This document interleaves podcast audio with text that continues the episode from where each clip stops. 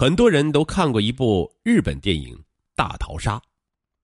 电影里讲的是，老师把一群不听话的学生流放到一座孤岛上面，发给每个学生地图、粮食、各种各样的武器，让他们自相残杀，直到留下最后一个为止。时间限度为三天，学生们必须佩戴违反规定即自行爆炸的特殊项圈。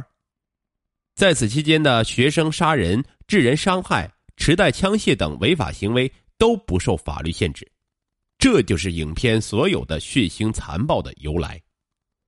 而我们今天要讲的这个案子，不仅仅真实上演了，而且其血腥程度大大超过了这部电影。最主要的是，这个案子从头到尾都是我们同胞上演的。正所谓，其中过程神秘而复杂。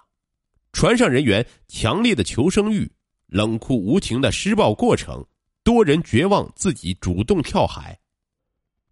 所以此事件也被我们翻拍成电影《太平洋大逃杀》，也叫《海记》。但是真实的过程远远超出了屏幕的上演。船上一共三十三人，最终只回来了十一人，剩下的二十二人要么被杀。要么跳海自杀，非常残酷的。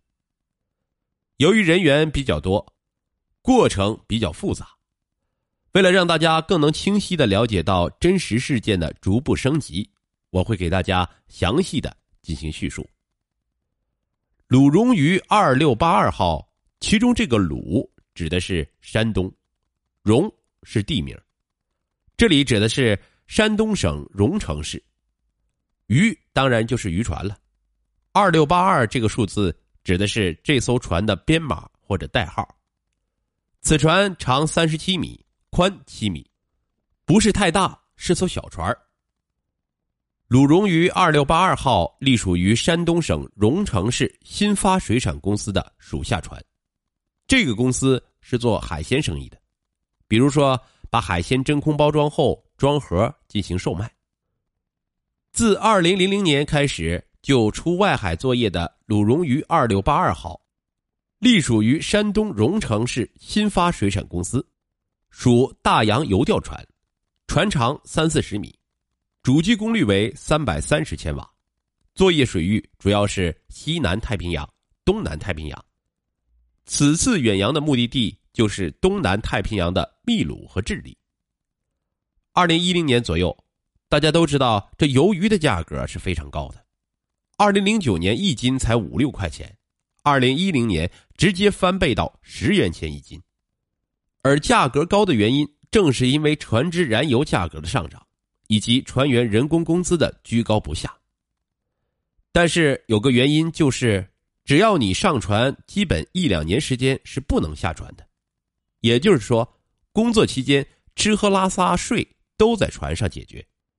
做过船员的都明白，这个新发水产公司把船员招聘的工作也交给了地方上进行代理，前提就是工资越低越好。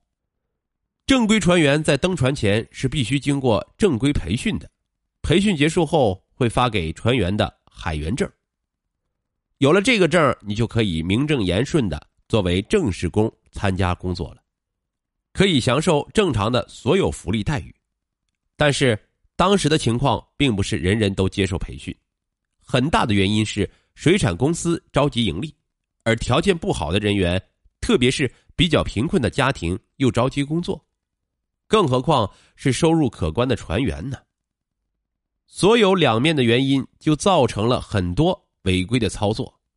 那么问题就来了，你不接受培训，肯定没有所谓的海员证，所以想登船工作。只有一条路，那就是偷渡。关于偷渡的问题，大家都应该明白了吧？既然是偷渡，那么就可以说明你们不是正规的员工，也没有合法的劳动合同，所有的手续都是私人操作，应付而已。所以呢，公司在人员招聘上压根儿没有什么门槛一边着急盈利，一边着急挣钱，两边都着急，所以什么臭鱼烂虾。只要你面试，基本上都行。其中就不乏亲兄弟、关系好的朋友以及地狱派。那么，我得好好给大家梳理一下这艘地狱之船的人员构成，一共三十三人。管理层全部来自辽宁大连，共八人。船长李成全，船上的老大，一切事务由船长安排。大副傅义忠，二副王永波，轮长温斗，大管轮王延龙，二管轮温密，伙食长夏启勇，水手长陈国军，船员黑龙江籍四人：刘贵铎、刘成建。江小龙、黄金波，辽宁籍四人：王鹏、宋国春、马玉超、吴国志；内蒙古籍四人：包德、格日吉湖、双喜、包宝成、戴福顺；其他省份或籍贯不明十三人：段志芳、向立山、冯兴燕、梅林胜、丁玉民、岳鹏、刘刚、江树涛、王永波等。我们讲几个重点人物的性格特点，这些都跟后来发生惨案有一定的关系。船长李成全，案发年龄四十二岁，辽宁大连人，文化程度不高，初中，有没有毕业就不知道了。李成全是一米八的大个身体结实，体重二百斤。最大的毛病就是脾气非常大，这船员都挺怕他的，而且。李成全在人员管理上面没有什么方法，一切就是枪杆子下面出政权，打骂船员就是家常便饭，最后发展到劫船，跟他有很大的关系。包德隔日吉湖，我们就叫他包德，内蒙古人，时年二十七岁，这家伙从小酷爱各种刀，不管是大刀、小刀、长刀、短刀，只要是锋利的刀，他都喜欢。而且喜欢比划比划，所以刀对于包德而言就是第一乐趣最主要的是，他还会制作刀。此人崇尚暴力，劫船这个想法就是出自包德，而且杀船长的第一刀就是包德干的，包括包德第一个提出给大家制造凶器。包德看似精明，其实就是个大老粗，想问题那是太简单。做事情不够严谨，也正是他的不严谨，最终被杀。江小龙三十五岁，黑龙江人，他是个大赌徒，赌博让他输光了一切，结果把家里的六十亩黑土地以十六万元的价格给贱卖了，然后在赌桌上又把这十六万元输光了，弄得是妻离子散，家破人亡。正因为他迫切的需要钱，刘贵夺才叫上他一起做船员。江小龙也顺其自然的成为刘贵夺的头号杀手。而鲁荣鱼上的第一案就是拜江小龙所赐。当这个潘多拉魔盒一旦打开了，那么想结束可不是谁说了算的事情。黄金波二十岁，也是内蒙古人，此人是整艘船上年纪最小的。而且也是家里娇生惯养的。虽然黄金波家庭条件不好，但是作为家里的独子，不管是父母还是亲戚，对这孩子那是都非常的溺爱。从小就不吃苦，也正是没有吃苦的能力，黄金波第一个提出不干了，要回国。黄金波这家伙比较会来事儿，包德的死就是黄金波的告密。而黄金波告密的原因是为了取得大佬刘贵铎的信任，他出卖了老乡包德。求生欲面前，什么老乡不老乡的，自己能活下来就行了。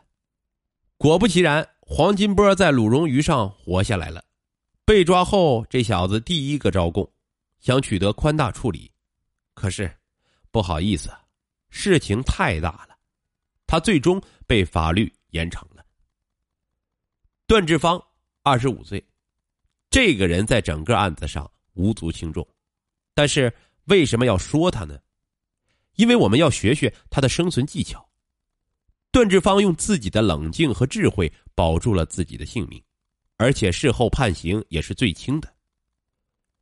段志芳之前做过烧烤生意，结果那年夏天雨水特别多，段志芳也赚不到什么钱，再加上对象觉得他家太穷了，所以这婚事儿迟迟定不下来。原因就是段志芳在整个过程中不加入任何一方，始终保持中立，谁也不得罪。